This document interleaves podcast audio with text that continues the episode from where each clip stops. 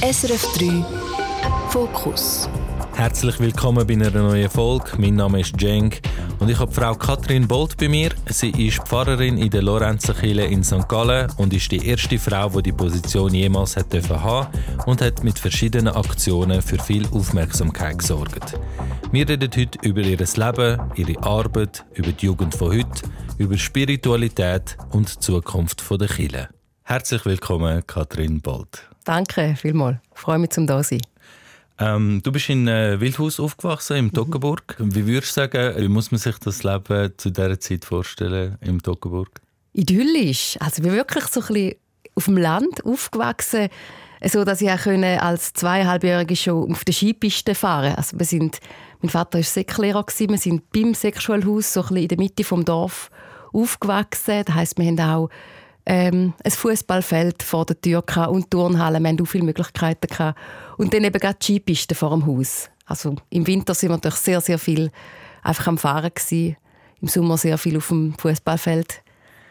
Ja, also ein aktives, schönes Dorfleben. Es ist gleich Wildhaus, finde ich, ist immer viel gelaufen. Also wir hatten auch viele Möglichkeiten als Kind. Auch Tennis spielen, Schlittschuhen, Volleyball. Es hat alles sehr viel Angebot gehabt.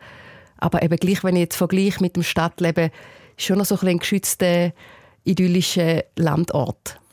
Mhm. Hat äh, dann Kille auch schon einen grossen Platz gehabt, damals in eurem Leben? Ja, unser Haus ist ja gerade äh, neben dem Geburtshaus vom Zwingli, vom Ulrich Zwingli, dem Reformator. das heisst, wir sind schon so ein bisschen mit dem Spirit, glaube ich, groß geworden.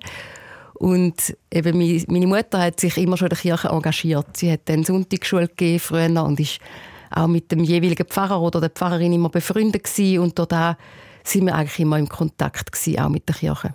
Mhm. Wie hat das äh, deine Erfahrung geprägt? Also du bist ja dann sehr viel später dann selber äh, aktiv als ähm, ja, vom Beruf her in die Kirche gekommen. Hast du von damals Sachen können mitnehmen, ähm, wo du gesagt hast, das möchte ich wieder einführen oder das, zu dem möchte ich so, so ein bisschen nostalgisch drauf geschaut? Oder hast du sogar gefunden, es gibt Sachen, die ich damals erlebt habe, die ich selber anders machen Es ist noch schwierig, jetzt sich wieder vorzustellen, wie eigentlich das früher war. Ich weiß noch, für mich immer ganz gute und unwichtige Erfahrungen sind so die Sonntagsschule-Weihnachten Also so die richtig schönen Feiern, wo man auch selber mitgestalten konnte, wo es auch Musik gegeben hat, wo es viele Kerzen gegeben hat, so, so die Atmosphäre von Kirche. Das, das hat mich immer schon, hat mich immer schon sehr berührt. Ich hatte aber immer auch schon Widerstand. Gehabt. Also, seit ich so ein Pubertät durchgemacht habe, hat mich Kirche auch immer wieder irgendwo abgestoßen oder habe ich dann gefunden, zuerst das ist so männlich prägt oder es ist irgendwie eine Sprache, die ich nicht verstehe und das weiß ich, das ist auch, auch als Jugendliche zu Wildhaus so gewesen, dass ich denke, was, also dass ich eigentlich innerlich denke, ich will dort teilnehmen, ich will zu der Gemeinschaft gehören, aber ich habe oft auch nicht ganz verstanden, was der Pfarrer gesagt hat. Mhm. Also es ist darum gegangen, dass äh, es geht ja viel um den Herr und, und der Herr da und der Herr dort. Ist, ist es ähm, das gewesen, was dich nicht so ähm, abgeholt hat dann, oder? Ja, das hat mich absolut nicht überzeugt, dass da irgendein Herr sein wo alles eben beherrscht und irgendwie so allmächtig der ist, der die Welt regiert. Das hat mich nicht überzeugt, weil ich natürlich mich gefragt habe, ja, wenn es jetzt da jemanden gäbe, der die Fähigkeiten hat, um in der Welt eingreifen, würde sie sicher nicht so funktionieren, wie sie funktioniert. Und dann ist es einfach auch die männliche Sprache, oder? Mit dem Herr Jesus, mit dem Herr Gott im Himmel. Und da habe ich irgendwann wie einen neuen Zugang finden und merken, okay, das ist einfach eine Sprache, die gewachsen ist, die auch in einer gewissen Kultur und einer gewissen Zeit durchaus Sinn gemacht hat oder sinnvoll war. Aber man darf heute auch andere Sprachen für das finden. Es geht ja dann darum, irgendwie zu wissen, was, ist, was soll denn dahinter sein oder um was geht es, Mhm. Tust du das dann äh, anders formulieren? Äh, hat man überhaupt eine Freiheit, zum, äh, wenn man jetzt einen Text äh, rezitiert, ob man dort äh, ähm, darf etwas anderes sagen, als wie es äh, geschrieben ist? Auf jeden Fall. Also da gibt es ja ganze Wissenschaften dazu, wie dass man Sprache ein Stück weit neu kann formen Oder es gibt die feministische Theologie, wo irgendwann gesagt hat, wir müssen all die Texte nochmal anschauen, wir müssen schauen, wo, wo können wir es anders übersetzen oder, oder wo stimmt die Übersetzung auch nicht. Und dann finde ich, ich bin ja Theologin, also Dienerin des göttlichen Wortes heißt das und das heißt, ich muss können mit Wort schaffen und irgendwie herausfinden, wie, wie die Worte genannt sind und dann sehe ich es auch als meine Aufgabe, Wort zu finden für das, was ich sagen. Mhm. Also das gehört auch zum, zum Aufgabenbereich äh, von einer Pfarrerin, dass man so Sachen anschaut und dann ja, neu vielleicht äh, zugänglich macht. Ich finde schon. Und mir macht es grosse Freude, dass ich gerne Text ein Stück weit umformulieren oder allein schon vergleichen. Also jeder Bibeltext zum Beispiel hat ja, ist vielfach übersetzt worden. Wir haben ganz viele Ausgaben von Bibel und allein schon die jetzt vergleichen und schauen, was, wie tönt das in dieser Bibel und wie tönt es in einer anderen Bibel, finde ich sehr spannend. Und dann Manchmal ist es auch interessant, das ursprüngliche Wort, also im Altgriechisch oder Althebräisch anzuschauen, hat das noch mehr Bedeutungen oder warum ist jetzt da das Wort gewählt? Und wie könnte man das in eine neue Sprache tun, sodass wir es heute verstehen oder dass es uns heute anspricht? Ja, also das Übersetzungsproblem, das gibt haben, glaube alle Religionen so ein bisschen. Und äh, vor allem, wenn es so eine so eine sehr äh, nuancierte Sprache ist, wie Hebräisch zum Beispiel, wo es sehr äh, verschiedene Bedeutungen gibt für gewisse äh, Sachen. Ähm, also bei der, zum Beispiel äh, bei der Todsünde. Mhm. Äh, du sollst nicht töten, zum Beispiel, wird immer so übersetzt, aber das ist anscheinend das Wort für Mord und nicht töten. Genau. So ja. Ja, das stimmt. Und das ist ja dann ein Unterschied. Oder, oder das, das regt sofort zu philosophischen Denken an, wenn man sich dann die Worte genau muss anschauen muss. Oder eben merkt, hinter jedem hebräischen Wort stehen 15 deutsche Worte. Denn das macht ja das Denken enorm auf. Und wie sehr kann man dann ähm, eine akkurate Lehre daraus heraus ähm, ableiten, wo man dann der Gemeinde weitergibt, wenn es ja Interpretationsspielraum gibt? Was verstehst du unter akkurater Lehre? ja, im, also im schlimmsten Fall kann es ja sehr entgegengesetzte Bedeutungen bekommen. Und ja. da könnten zwei Leute mit dem gleichen Text zwei völlig verschiedene Botschaften ja, weitergeben. Ähm, wie entscheidet man mhm. das, was die richtig ist? Oder wie oder sagt man einfach, hey, es gibt im Fall da fünf, sechs verschiedene Möglichkeiten, nehmt aus dem heraus, was für euch stimmt? Ich glaube eben, Religion ist viel weniger, oder das, was ich als Pfarrerin mache, ist viel weniger Handlungsanweisung, wie man oft denkt. Also mir geht es nicht darum, genau, ähm, genau den Leuten sagen, so und so macht man es. Und das steht so und da ist richtig und da ist falsch. Sondern ich finde, Religion darf die Weite auftun und eine Hilfe sein fürs Leben, eine Hilfe sein, meine Entscheidungen zu fällen. Und die sind einfach nicht klar. Also für mich gibt es kein klares Schwarz und Weiß. Natürlich gibt es Sachen, wo ich, also ich finde auch, du sollst nicht morden. Natürlich würde ich doppelt und fett unterstreichen, das soll, soll man wirklich nicht. Aber es gibt so viele Bibelstellen oder Aussagen, wo, wo einfach anregen zum Diskutieren und Denken und, äh, und so auch Sinnschluss daraus ziehen. Und ich finde, Religion wird schnell starr, wenn man einfach sagt, das ist richtig und das ist falsch. Ich finde das Schwarz-Weiß-Denken sehr gefährlich. Mhm. Wie sieht so ein typischer Arbeitsalltag aus als Pfarrerin in der Gemeinde? Das ist gerade schon eine schwierige Frage, weil es gibt fast nicht einen typischen Arbeitsalltag. Es ist wirklich jeden Tag anders. Typischerweise gibt es Zeiten am PC, wo, wo ich am Schreiben bin, viele Mails oder Text am Schreiben.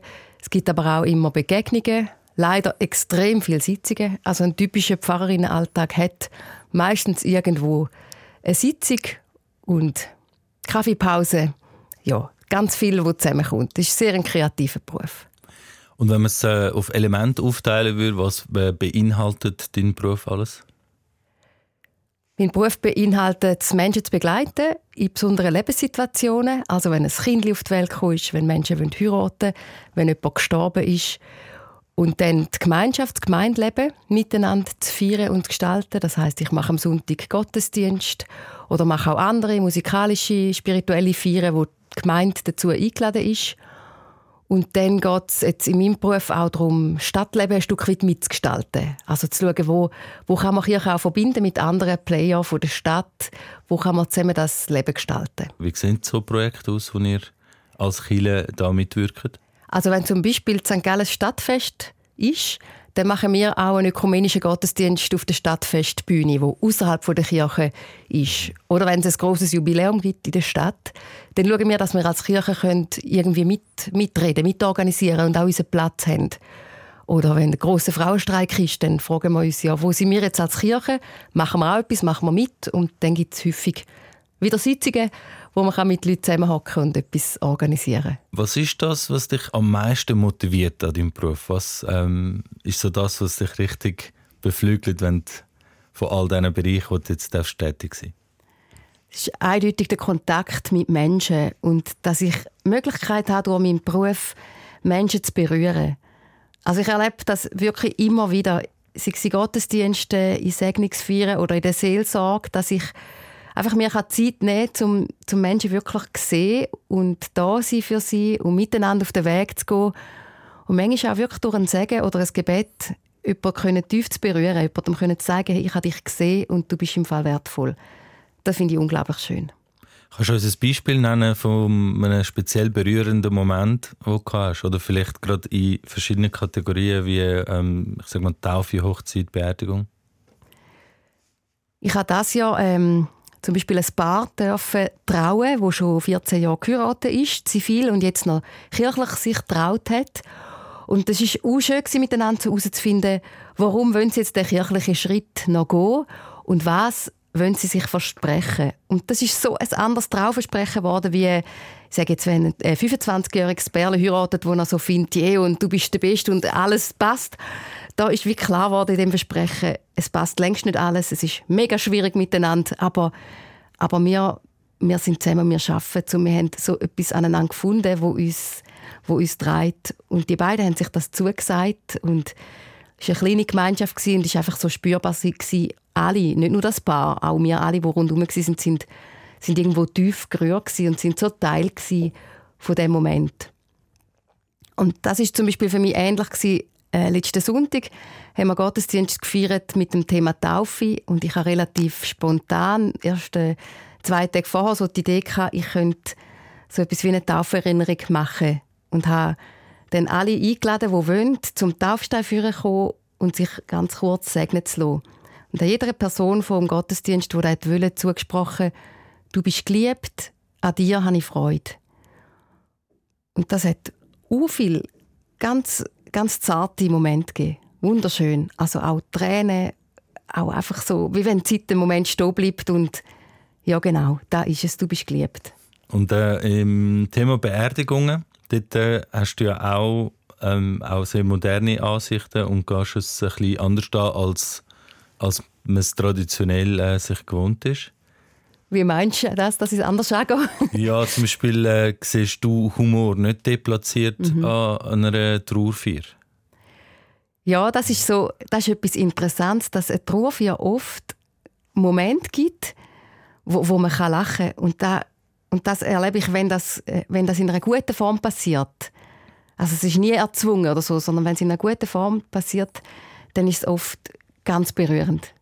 Weil wenn, wenn an einer Beerdigung gelacht wird, dann ist es oft der Moment, wo wie so kollektiv denkt wird, ja genau so ist sie gewesen.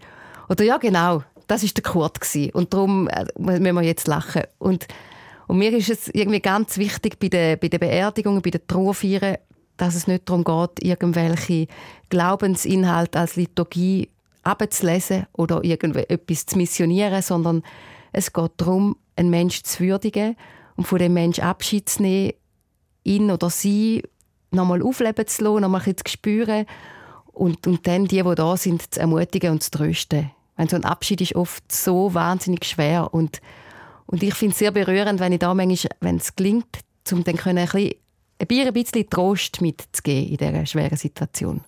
Mhm. Erinnerst du dich an einen eigenen Abschied, den du hast müssen nehmen und äh, also wenn du, kannst du darüber reden, wie ist dir der gefallen? wo ich selber betroffen, also Trauernde mhm. bin. Mhm. Wir haben in unserer Familie vor eineinhalb Jahren Abschied nehmen von einem 31-Jährigen, der unter einer Lawine gekommen ist. Das ist der Neffe von meinem Mann.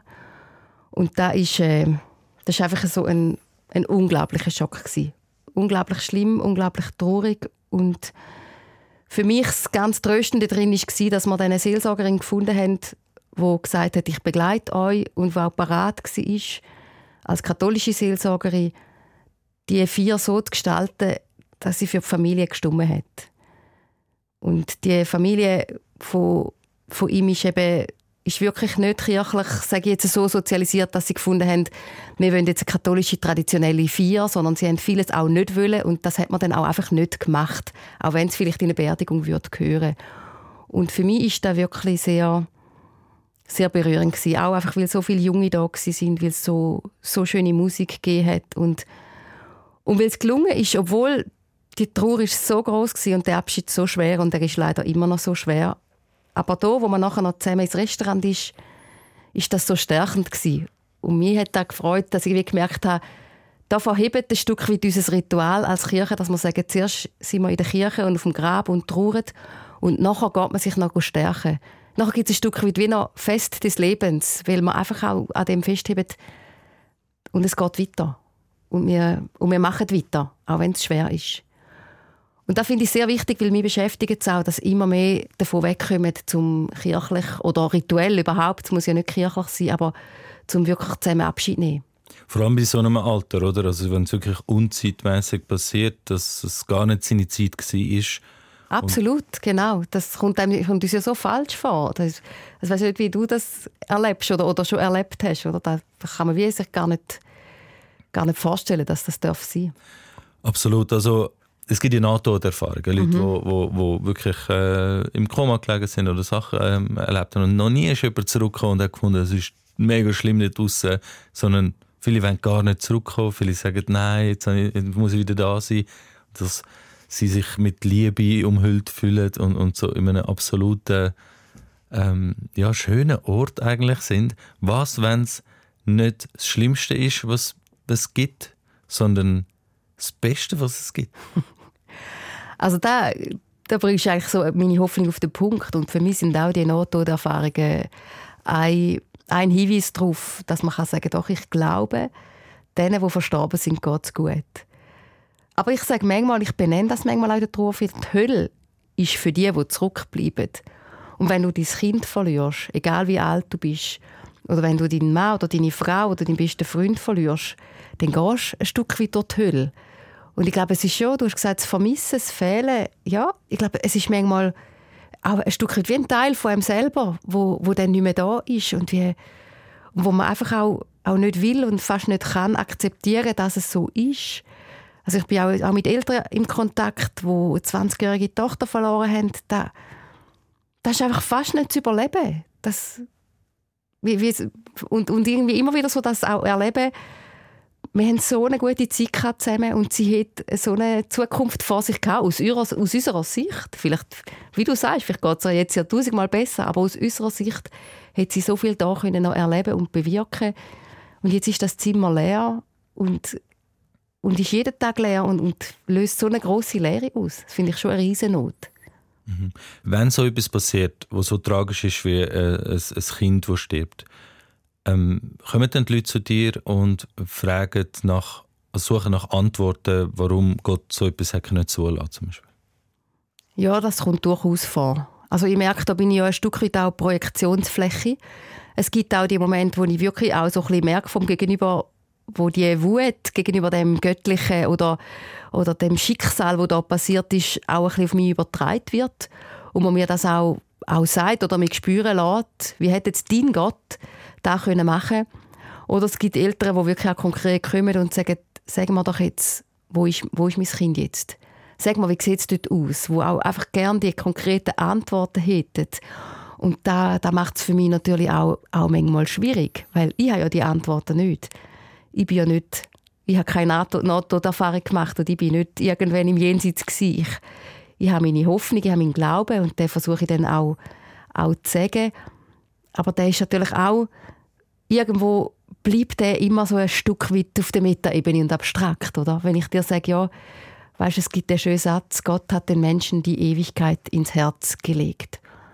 Und ich glaube da wirklich. Ich glaube, jeder von uns hat so einen Funken Ewigkeit und in dem, in dem gehen wir am Schluss wie auf, in dem großen warmen Licht, wo eben auch viel davon erzählt. Ich glaube da wirklich und manchmal fühle ich das auch. Aber ich weiß nicht, ob da die tröstet, wo wirklich ihre Tochter verlieren. Das kann ich mir nicht vorstellen. Das ist halt so etwas Einschneidendes und, und man will alles andere eintauschen gegen das, was wo dann passiert ist. Mhm. Wie balancierst du dann ähm, Zweifel und Glauben? Also für mich gehört der Zweifel absolut dazu. Ich habe mal ein Erlebnis gehabt, ich war mal in einer frommen Gesellschaft und habe nachher äh, müssen, oder dürfen predigen und dann hat jemand ein Gebet gemacht, so ein freies Gebet und gesagt, Gott verbann jeden Zweifel aus dem Raum.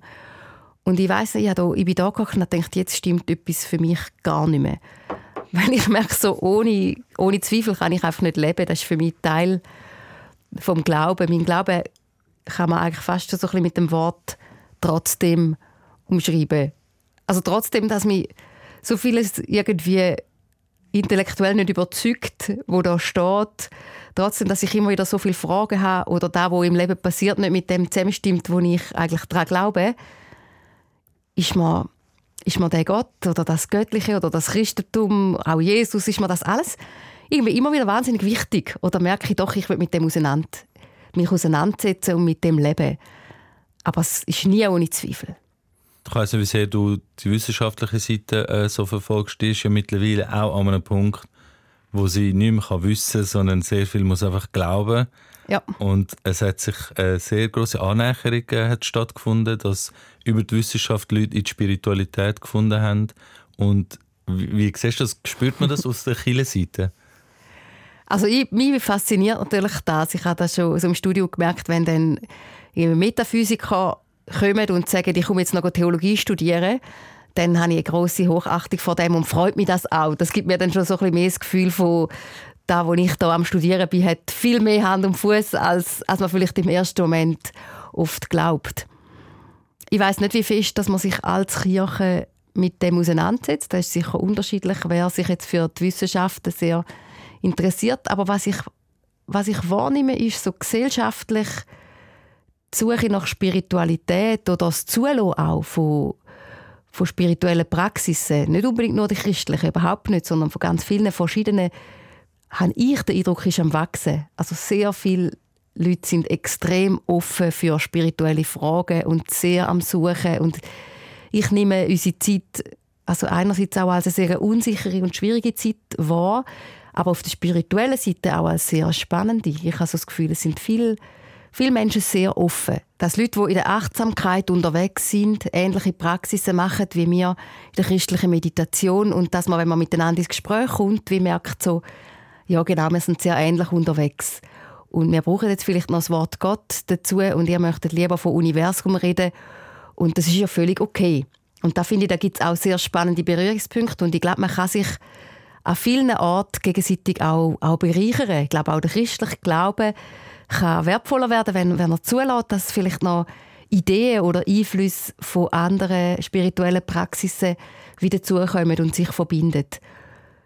Was mir dann höchstens Sorgen macht, ist, dass das Ganze auf eine gewisse Oberflächlichkeit kommt. Also wenn man dann irgendwie sagt, komm, jetzt reden wir nicht mehr von dem Jesus, sonst nachher findet das alle komisch, dann ist wie die Frage, verlieren wir dann aber auch das Zentrum von dem, wo Jesus jetzt zum Beispiel als Person eingebracht hat.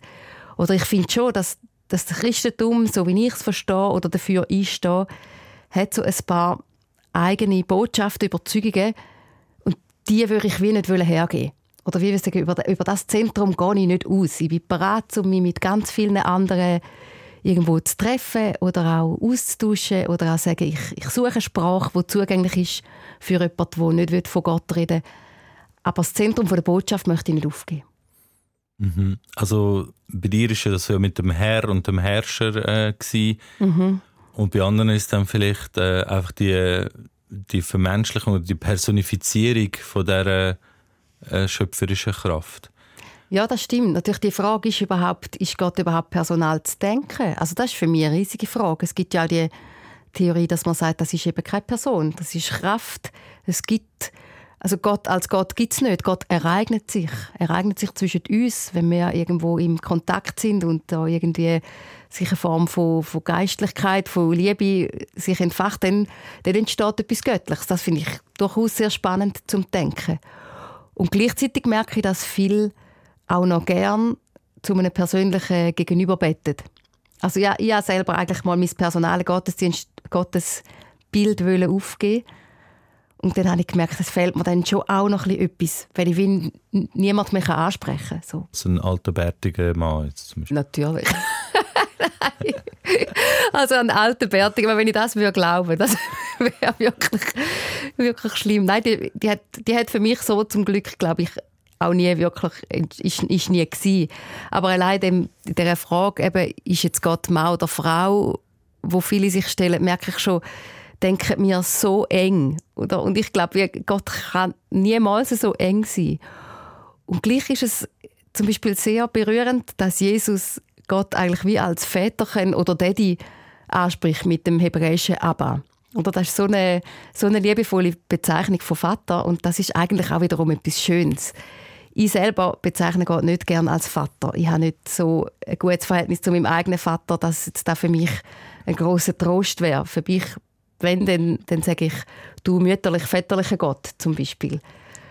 Aber ich habe eigentlich gern, wenn ich ein Du ansprechen und nicht einfach in luftleeren Raum. Bin mir aber bewusst, dass das ein Stück weit ein Konstrukt ist, das ich einfach mache, weil ich mein beschränkte menschliche Denken habe, ist es für mich gut, ich habe irgendein Gegenüber, das ich ansprechen kann. Aber ich glaube, dass Gott, was auch immer das ist, viel, viel, viel größer und anders ist, als wir uns das je denken mhm. Ist dies äh, Gegenüber, das du angesprochen hast, äh, jetzt in der Jugend, in der kind äh, Kindheit, eine Mami in dem Fall? Eher? Schon eher, ja. Viel eher. Also zu der, zu der Mutter hatte ich ein sehr ein, ein gutes Verhältnis immer. Gehabt. Und, und auch andere Erwachsene gute Vorbilder und Begleitpersonen, so, die mich geprägt haben. Freundinnen sind für mich immer extrem wichtig gewesen und ein ganz, ganz grosser Halt sind meine Schwestern. Mhm. Sie hat drei Schwestern und wir sind, ja, wir haben immer einen sehr nahen Bezug schon zueinander und haben uns irgendwie viel können stärken. Okay, und der Beziehung zum Vater? Die ist nicht schlecht, aber äh, mein Vater ist, hat, ist krank, er ist suchtkrank, er lebt in einem Heim er hat Demenz. Also ich, und, und die Krankheit hat sich natürlich früher in unserer Familie schon gezeigt. Das war ein schwieriges, ein schwieriges Verhältnis, gewesen, sage ich jetzt mal. Da hat sich ein Stück weit wie vielleicht auch zu früh ein bisschen gekehrt von wer kann wem schauen. Oder? Und, äh, mhm. und mein Vater war nicht ein Vater, der mir schauen konnte. Jedenfalls nicht in meiner Pubertät. Als Kind, als kleines Kind schon, da habe ich auch sehr schöne Erinnerungen an ihn. Und ich habe ihn auch gerne. Ich weiß auch, dass dass ich Sachen von ihm auf den Weg bekommen habe. Also zum Beispiel so meine Fähigkeit für die Empathie oder auch mein Humor äh, oder meine Sprachfähigkeit, das ist mein Vater. So. Hm. Und von wo kommt dein Drang, äh, Sachen anders zu machen, etwas zu bewegen ähm, und, und ja, ein Innovation in, in alte Konstrukte hineinzubringen? Lustigerweise hätte ich jetzt das Gefühl, da habe ich doch nicht. Da habe ich einen Drang, etwas anderes zu machen und zu bewegen. Also was ich habe, glaube ich, ist, ich habe eine Begeisterungsfähigkeit. Man kann schnell mit mir etwas machen. Also wenn jemand findet, Katrin sollen wir nicht, dann braucht es nicht viel Zeit, bis ich finde, mal, das machen wir. Und dann wäre die Initiative. Mhm. Also Stichwort äh, Zmorgel? ja, stimmt.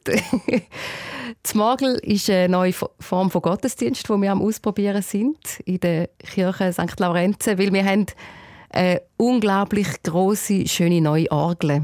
Also unser Kirchenraum ist eigentlich jetzt umgeben von Tausenden von Orgelpfeifen und du sitzt eigentlich in dieser Orgel, wenn du jetzt zu mir in den Gottesdienst kommst. Und ich wollte, wollen, wenn wir schon eine neue Orgel haben, auch eine neue Art von Vier also irgendwo zeigen oder ausprobieren.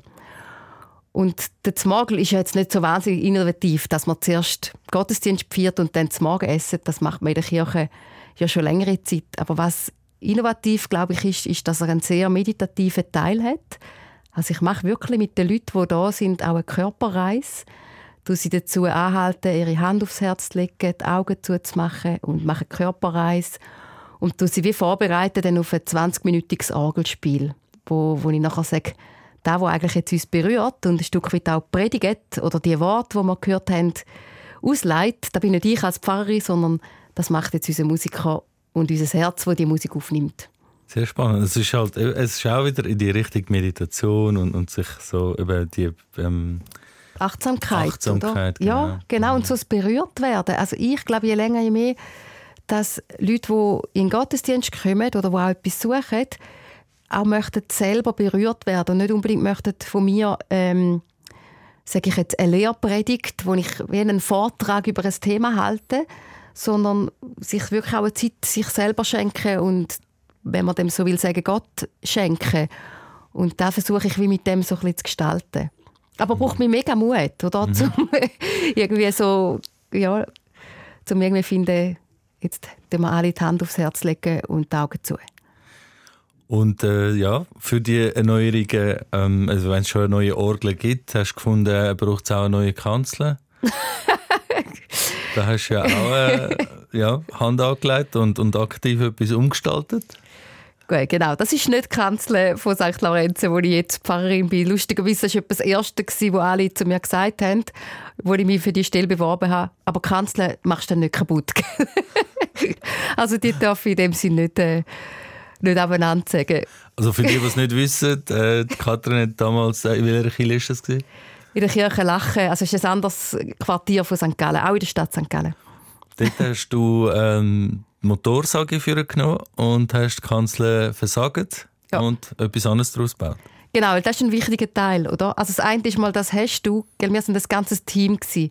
Eine Kirchgemeinde, ein, Pfarr, ein Pfarrteam und die Präsidentin und Messmer haben alle miteinander Hand angelegt und das zusammen beschlossen, dass wir aus dieser Kanzel einen Tisch machen. Das ist eine Transformation. Also es ist nicht eine Zerstörung, sondern es ist wirklich zu sagen, wir holen das Symbol auf den Boden. Wir holen es auf die Augenhöhe. Wir tun nicht mehr von oben herab mit dem Zeigefinger predigen und Leute belehren, sondern wir hocken an den Tisch, feiern Abendmahl oder feiern zusammen die Nacht, reden auf Augenhöhe über unseren Glauben. Um das ist uns gegangen in diesem Projekt. Wie hat das, was hat das für Reaktionen hervorgerufen? Haben die Leute das begrüßt, dass sie da auf Augenhöhe herabgekommen sind? Ja, ich glaube, so, die, die das Projekt vor Ort mit überkommen haben, sind viele sehr bewegt und berührt und haben das auch, auch mitgetragen. Ähm, Leute, die eher viele fern sind, haben zum Teil gefunden, wow, wie mutig und finde ich les. Und sicher hat es auch viele Reaktionen gegeben von Leuten, die gesagt haben, das ist mega destruktiv oder falsch. Vielleicht auch darum, weil in den Medien ist es dann immer ein bisschen härter geworden. Also am Anfang habe ich das Gefühl, ist so die Transformation noch ein bisschen vorgekommen und irgendwann hat es geheißen, Pfarrerin macht aus Kanzel Kleinholz. Und dann, ja, hat natürlich verständlicher, verständlicherweise einige auch gefunden, dass es sei ein destruktiver Akt. Ja. Und ich habe unterschätzt, wie groß die Resonanz ist von dem Ganzen. Ich habe das natürlich nicht gedacht, dass da wirklich so weit raus auch ähm, ja, in die Medien kommt, Reaktionen auslöst. Ich habe recht viel dann auch nachher Diskussionen gehabt oder irgendwie in Zeitschriften pro, contra, Predigt Stellung genommen. Und plötzlich ist man dann so uh, fest in einem Thema, oder? Plötzlich bin ich dann so sehr fest die Pfarrerin gewesen, die nicht will predigen Und wo auch kritisiert, dass andere Kanzler nicht dort stehen wie deine, oder? Ja, ein Stück weit natürlich. Ich verstehe, da wird man auch so in der eigenen Praxis hinterfragt, oder? Wenn man so ein Projekt wagt und wagt, so ein bisschen wie öffentlich zu sagen, ich finde, es ist jetzt einfach nicht mehr Zeit für den Zeigefinger, ja, dann stellt man auch etwas in Frage und das verunsichert. Da habe ich auch Verständnis dafür. Kommen dann auch Leute aus der Gemeinde zu Wort, ähm, wenn es ein bisschen kollaborativ äh, aufgezogen ist, oder ist das noch nicht... Äh ich habe schon so Gottesdienstformen ausprobiert und gemacht vor allem an meiner letzten Stelle und finde das immer wieder, immer wieder auch spannend und schön und wichtig. Ähm, ich merke jetzt so, in der Stadtkirche, wo ich jetzt bin, mache ich bis jetzt nicht so Gottesdienstformen, wo ich wirklich so mit einem offenen Mikrofon rumlaufe oder so. Das ist mir irgendwie wie... Ja, habe ich wie so ein das Gefühl, es ist nicht, der, nicht ganz der Platz dafür.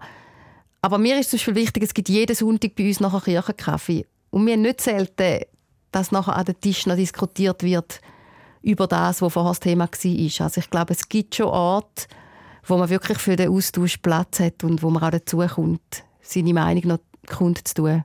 Wie ähm, haltest du da das Gleichgewicht zwischen Innovation und Tradition? Ja, wie ich das genau mache, finde ich jetzt gerade noch schwierig so zu sagen in, meinen, in diesen Vieren, die ich gestalte, oder so, ich versuche wirklich zu schöpfen aus dem, was Tradition uns schenkt. Ich versuche nicht etwas komplett Neues zu erfinden, was es noch nie gegeben hat, sondern ich finde, wow, wir haben extrem schöne Geschichten in den biblischen Text. Es gibt unglaublich schöne Gebete, es gibt schöne Segenstexte. Es ist ein riesen Fundus, den man schöpfen kann. Und dann gibt es ja noch die ganze Kunst, es gibt so schöne Gedichte und Bilder und Musikstücke. Und da kann man wie ein Stück weit auch schöpfen aus dieser Tradition und suchen.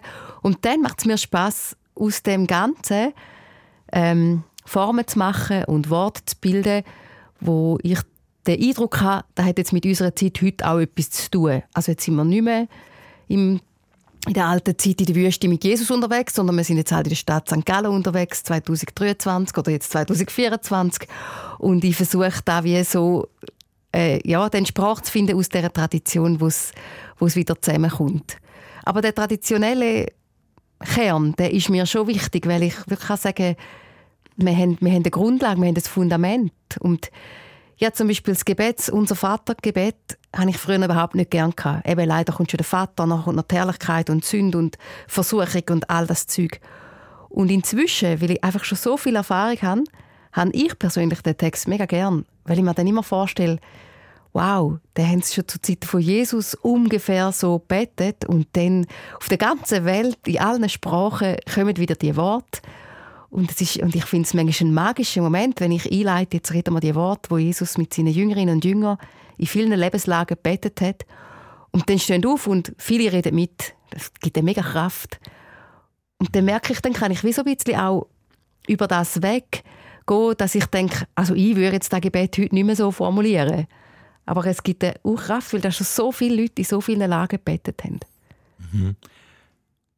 Das ist dann, das steht dann drüber, ähm, über dem, was jetzt da äh, ganz äh, pingelig angeschaut Vielleicht müsste ich vielleicht anders stöhnen oder so. Ja, aber das klappt, merke ich dann einfach bei den, bei den Menschen, die die Tradition ein Stück mit mir teilen. Also ich stehe auch oft auf dem Friedhof und stelle dem fest, okay, ich rede jetzt die Worte allein. Weil anscheinend gibt es jetzt niemand mehr da in der Gruppe, wo jetzt gerade mit mir zusammen am Grab steht, wo das auch könnte oder möchte mitreden. Also die, die Situation gibt es auch und das zeigt mir schon auch ähm, die Sicherheit, wo wir als Christinnen und Christen uns immer noch so ein bisschen drin bewegen und das Gefühl haben, ja, so unser Vater oder aaronitische Säge oder so, das kennen alle. Nein, das ist, die Zeiten sind vorbei. Wir gehen wirklich in eine ganz neue Zeit, wo man nicht mehr davon ausgehen kann, Kind wissen, von wem man redet, wenn man, wenn man von den traditionellen christlichen Sachen redet. Das, ja, das ist, finde ich, ist auch nochmal so ein eine Herausforderung vom, von der heutigen Zeit. Das merkst du, hast die einen, so ein die Älteren, die noch absolut mit dem mitkommen und die Lieder kennen und die Texte kennen. Und die Generation, die jetzt kommt, kennt das nicht mehr. Wie schätzt du denn die heutige Jugend, die haben die Jugend, äh, die nachrückt? Oder äh, ist dort eher ein bisschen wie im Kleintheater, äh, die kommen nicht. genau, es ist Kleintheater. Ich glaube, es gibt wirklich so, die Kulturszene ist sehr ähnlich wie die Kirchenszene. Es ist wirklich ein bisschen überalterte Szene oder Bubble, wo, wo da kommt. Wir haben wenig Jugendliche, die wirklich noch so in der Kirche, glaube ich, daheim sind oder mitwirken. Vielleicht ist es ja wie nicht die Zielgruppe, die wir jetzt einfach mit unseren Angeboten ansprechen können. Mir selber macht, macht die Jugend viel Freude und viel Sorge gleichzeitig. Also das eine ist das, was du gesagt hast, so dass ich sehe, dass junge Menschen auf die Straße gehen und sich fürs Klima einsetzen oder sich so bewusst werden, was ist ich eigentlich, wo kommen die Kleider her, wo ich anlege oder, oder wer bin ich, dass, dass zum Beispiel mein Gottibub sich Nägel anmalt oder so, das finde ich wie, das freut mich dann auch oder das, das sind schöne Entwicklungen. Gleichzeitig glaube ich so, dass der sehr hohe Konsum von Medien schon sehr viel auch macht mit uns allen und am meisten mit denen, wo, wo mit dem gerade schon so jetzt aufgewachsen sind oder aufwachsen. Das macht mir auch sehr Sorgen. Ich habe auch Angst, dass man da, dass viele sich wirklich je länger mehr auch zurückziehen, einsam werden. Die wahnsinnige Jugenddepression, wo man hört, finde ich unglaublich. So viel Angstzustände, so viel Leere und Unsicherheit, Perspektivlosigkeit und ich glaube, das hat so mit, ja, mit der Gesamtbewegung der Welt irgendwie zu tun. Es ist, ich selber empfinde es wie als Überforderung. Die ganze Digitalisierung, die so schnell ist, die ganze Zeit informiert werden über alles, was jetzt gerade auf der Welt passiert. Die grossen Machtzentrierungen, die es irgendwie an gewissen Ort gibt und dann immer wieder so ein bisschen auch, auch die Zukunftsszenarien, dass man sagt, ja, also die, die jetzt unter 30 sind, pff, die werden noch Schlimmes erleben. Das war so, glaube gerade letzte Woche so ein bisschen in den Medien und da merke ich, da ja, macht mir schon auch Sorgen. Gell? Ich auch Mädchen, die sind jetzt elf und neun. Mhm. Ähm, ja, die kommen jetzt dann so ein bisschen in die Jugend, wo ich schon mir die Frage stelle, was werden sie für ein Leben erleben? Das ist sicher anders wie mein Leben. Mhm. Ich weiß nicht, wie du das siehst. Du bist jetzt auch noch ein bisschen jünger als ich. ich muss im Fall auch äh, bei meinen Neffen immer wieder äh, realisieren, dass ich recht abgehängt bin, was so ihre Welt äh, betrifft.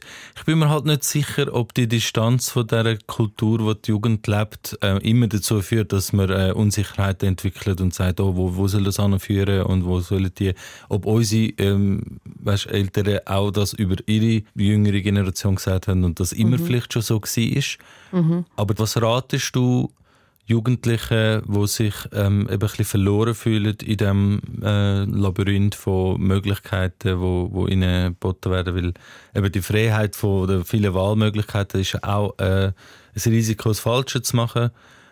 Ähm, was, was würdest du den Jugendlichen raten, die sich ein bisschen orientierungslos fühlen in diesem Wirrwarr? Also einerseits sich sicher anderen anzuvertrauen, nicht allein bleiben, so mit, mit seiner Sorge, sondern wirklich gegenüber suchen, wo man da kann, wo man da kann erzählen, wo man das kann anschauen kann und dann so wirklich versuchen, einen ganz grossen Blick von der Selbstliebe auch zu lernen. Also so irgendwie das, dass man wie das erste Mal darf lernen, sich selber gern haben, bevor man überhaupt kann mit anderen in Kontakt sein oder, oder sich beruflich neu orientieren oder in das Hobby gehen und das Hobby gehen, braucht es, glaube ich, wirklich die Grundlage, um so in, eine, in ein Urvertrauen zu kommen, ich bin okay, wie ich bin. Und sich für das wie auch, das auch zusagen lassen und Kraft für das zu nehmen. Mhm. Das wäre vielleicht, ja, ein Rat. Also siehst du noch andere Institutionen ähm, in der Verantwortung für genau die Gefühle ähm, in jemandem zu wecken oder zu fördern. Ja, absolut. Also ich glaube, da sind, da sind wir wahrscheinlich als Kirche auch gar nicht an erster Stelle. Da ist sicher die Schule enorm wichtig, oder, wo, wo Kinder so viel Zeit sind. Da ist auch das private Umfeld gefragt, da sind auch Eltern gefragt, wie gehen sie mit, ihren, mit ihrem Nachwuchs ein Stück weit um. Oder ich finde, dass wir als Gesellschaft jetzt auch wieder schauen müssen, es kann ja nicht sein, dass wir nicht genug Plätze haben für Kinder, die eine psychologische Beratung zum Beispiel wollen. Das ist ja im Moment ein riesen äh, ja, ein riesen Manko, ein riesen Thema oder dass Pflegerinnen und Pfleger fehlen. Also ich glaube, da, da sind ganz, ganz viele Institutionen gefragt, um wie irgendwie schauen, wie, wie schaffen wir eine Gesellschaft, wo, wo Menschen dürfen sein und leben und wo man nicht ausgenommen wird und dann dauernd nur leisten muss, sondern wo man füreinander auch schauen. Und jetzt gerade auch Pflege aneinander, äh, wo, wo das äh, einen Wert hat dass man füreinander sorgt, dass Eltern für ihr Kind sorgen oder für ihre erwachsenen Eltern oder dass Spitäler Pflegerinnen und Pfleger haben, wo, wo da sind und auch wertgeschätzt werden. Und ich glaube, als Kirche sind wir da einfach eine Stimme im Grossen inne und je länger, je mehr sind wir auch nicht irgendeine separate Stimme, sondern ich glaube, es wird dann auch spannend, wenn man, wenn man sich eben zusammentut und vernetzt und wir miteinander schaut, wie können wir als, als Kirche, als Stadt zusammen für unsere Jungen da sein. Wahrscheinlich ist das ja dann eher im, im kommunalen Bereich, so in einer ähm, kleineren Gemeinschaft, eher ähm, bewerkstelligbar und dann zum Schauen, ob das dann Anklang findet, da links und rechts, ob das dann wie äh, mitgemacht wird und das sich übertreibt vielleicht auf andere. Mhm.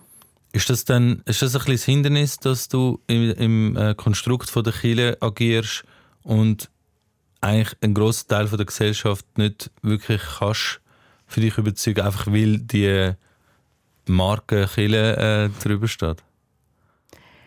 Manchmal empfinde ich es als Hindernis und manchmal empfinde ich es gerade als da. Es, ist, es hat wirklich beides. Also, natürlich gibt es den Moment, wo man merkt, so, ah, jetzt ist man als Kirche genau extrem nicht gefragt oder jetzt wird man nicht angefragt, weil man Kirche ist. Aber ich merke, mir macht es trotzdem immer noch Freude, auch ein bisschen so als Fremdkörper sich können in gewissen Orten wie einzubringen. Und dann vielleicht auch ein Stück weit zu überraschen. Also ich, ich merke, manchmal finde ich es sogar fast einfacher, mit Menschen in Kontakt zu kommen, die zuerst finden, Chile, was ist denn das? Als Leute, die schon ein ganz enges Bild von Chile haben und dann vielleicht finden, hä, was bist du für eine Pfarrerin, die gar nicht so ist, wie ich mir Chile vorstelle. Also so, ich, ich merke, wenn man offen ist, kommt man eigentlich auch wenn man von der Kirche ist, so mit sehr vielen Leuten gut in Kontakt. Mhm. Das merkt man auch, dass du außerhalb von der Kirche ähm, dich engagierst und versuchst, äh, dich als Person halt sehr breit auszuleben. äh, in verschiedenen Sachen. Ähm, also Bühne hat es dir äh, recht angetan, wenn ich gelesen habe. Mhm. Äh, du bist in einem Kabarett-Trio, äh, die Reformanzen. genau. Das sind äh, drei Pfarrerinnen, die ähm, zum Reformationsjubiläum in St. Gallen, ich mag mich noch gut erinnern, hat es einmal so eine Sitzung gegeben mit ganz vielen Pfarrpersonen, wo, wo irgendwie gesagt wurde, ja, man sollte noch etwas machen für das Reformationsjubiläum an dem und dem Tag und es sollte ein bisschen kreativ sein. Und dann hat die Kollegin gesagt, da wäre doch jetzt der Moment der Reformanzen, jetzt könnten wir ein Gabarett machen. Und dann haben wir irgendwie Ja gesagt und haben die drei Monate wirklich ein Programm auf die Bühne gestellt, wo wir nachher haben können 20 Mal spielen und äh, ja, wo auch Freude und Spaß gemacht haben. Was war der Inhalt vom Programm? Also es heisst Röbi und die Reformanzen. Der Röbi war der Pianist. Und wir drei Frauen haben so uns lustig gemacht über die Kirchenlandschaft, wo zu selber Zeit, 2017, ist irgendwie, hat, haben ganz viel davon geredet, es gäbe Feminisierung in der Kirche. So als ganz, äh, als großes Angstwort, oder? Jetzt ist es dann um uns geschehen, weil jetzt äh, sind dann nur noch Frauen da. Und wenn wir genau angeschaut haben, ist es, äh, haben die Frauen immer noch etwa ein Drittel ausgemacht. Es ist interessant, ab wenn das mal als Bedrohung wahrgenommen wird. Und ja, ein über das haben wir, ähm, haben wir ein Gabriel gemacht. Wir haben vor allem mal Lieder gesungen. Wir haben so Lieder gesungen wie «Rote Lippen sollen predigen», statt «Rote Lippen soll man küssen» und so. Und das ist, ja, hat sehr Freude gemacht. Und wie sind die Reaktionen gewesen? Also hat es überhaupt einen Widerstand äh, gegenüber ähm, der Bewegung, dass viele Frauen ähm, sich äh, kirchlich engagiert haben? Es hat eben zu dieser Zeit ist der Präsident vom Schweizerischen Evangelischen Kirchenbund hat hier öffentlich in den Medien gesagt, ihm mache die Feminisierung Mühe. Also so gesehen kann man schon sagen, es hat innerhalb der Reformierten einen gewissen Widerstand gegeben. Und ich habe auch persönlich erlebt, bei uns, ich habe mal in einem Viererteam geschafft, zwei Männer, zwei Frauen, und die beiden Männer haben sich gleichzeitig pensionieren lassen. Und dann ist eine Panik durch die ganze Kirchgemeinde. Jetzt könnten wir dann ein reines Frauenteam bei uns vor Ort von Pfarrerinnen haben. Und ich erinnere mich gut an eine ältere Dame, die eigentlich sehr gerne immer zu mir in die Kirche kommt, heute noch, wo, ich auch sehr schätze. Und die ist dann zu mir angekommen, so ganz ernst, und hat gesagt, Gell, Kathrin, jetzt schau dir schon. Also wir brauchen dann schon wieder mal so einen richtigen Pfarrer. und dann habe ich gemerkt, okay, also die Bilder sind schon da. also wir sehen ja auch bei den Lehrerinnen oder bei den Ärztinnen, es nimmt halt allein schon Prestige vom Beruf ab. Das ist wirklich so, wenn Frauen übernehmen oder mehr Frauen kommen, dann ist es wie nicht mehr der Herr Pfarrer. Oder? Und früher war halt der Herr Pfarrer und der Doktor und der Herr Lehrer im Dorf, die, das sind auch die, die es gemanagt haben und wo, wo man einen Wahnsinnsrespekt hatten. Und ich glaube schon, dass es Männer gibt, die Angst haben vor dem Prestigeverlust. Du bist heute, also heute bist du, ob du ein Mann bist oder eine Frau, bist einfach, bist nicht mehr der Herr Pfarrer, der du früher einmal warst.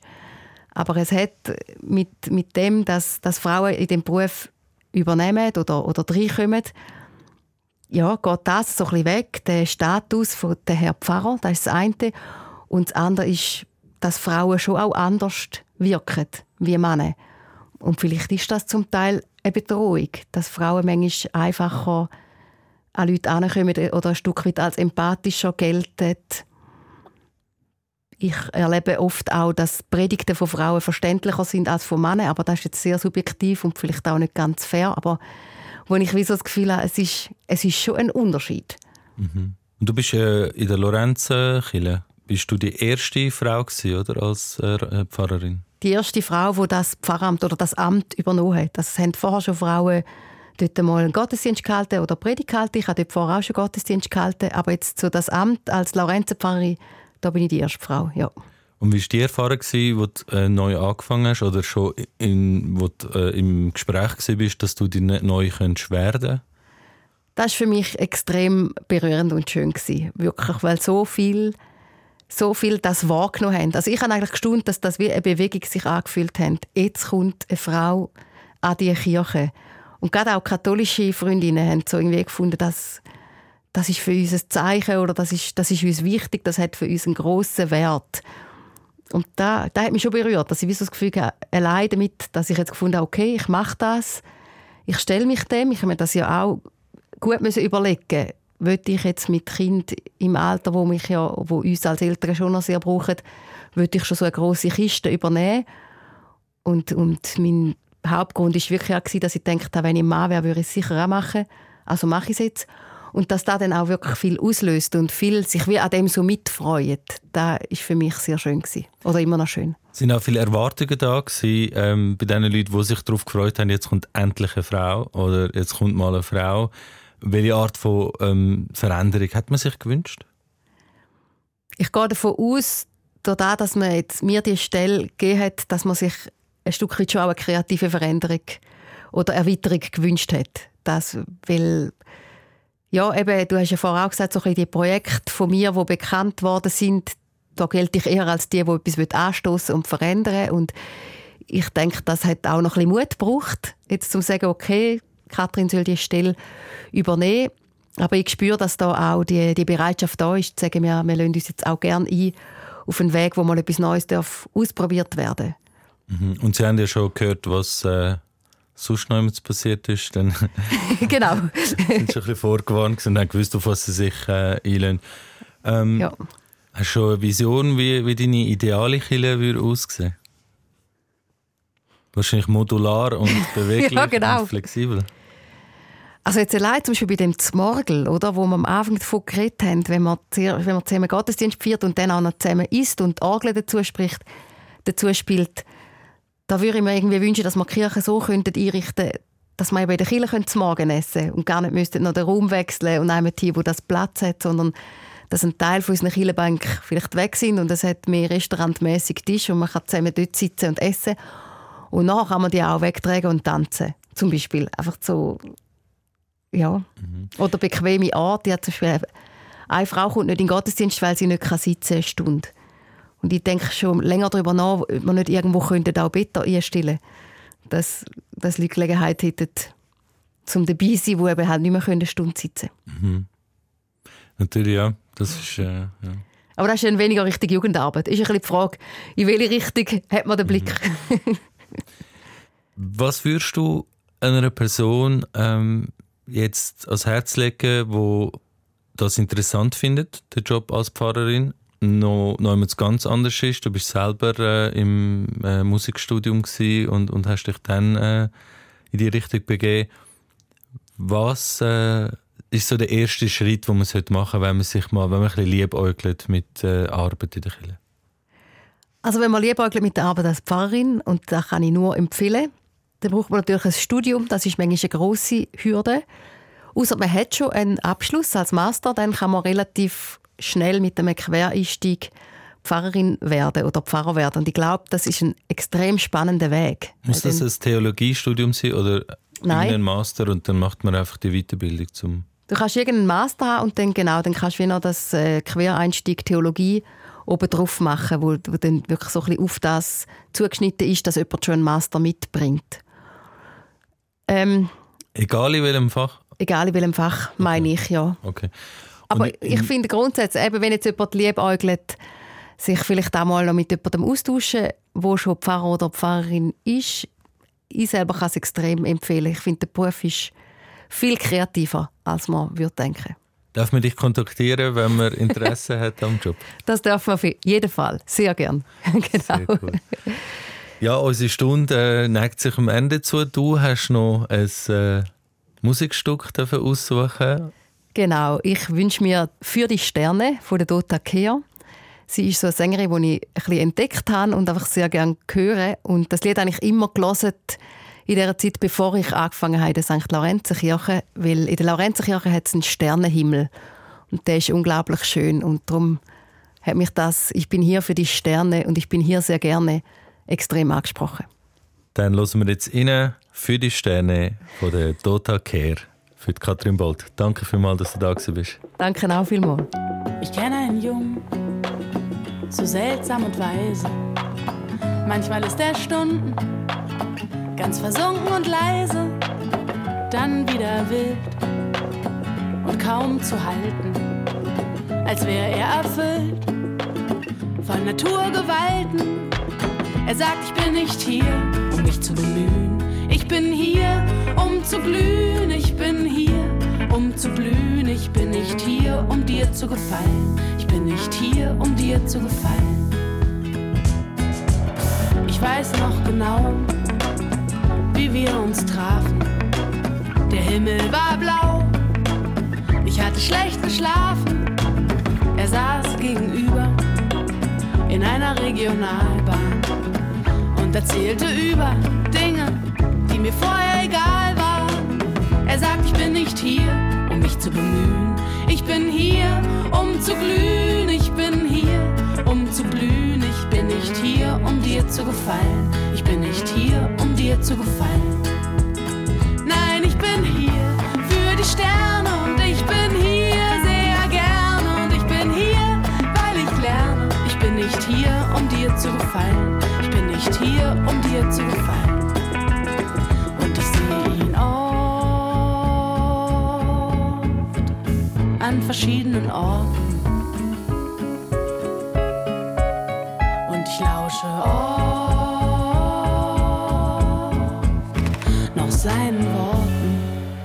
Er sagt, ich bin nicht hier, um mich zu bemühen. Ich bin hier, um zu glühen. Ich bin hier, zu blühen. Ich bin nicht hier, um dir zu gefallen. Ich bin nicht hier für die Bilanz. Ich bin hier für den Glanz und ich bin hier für den Tanz. Ich bin nicht hier, um dir zu gefallen. Ich bin nicht hier, um dir zu gefallen. Nein, ich bin hier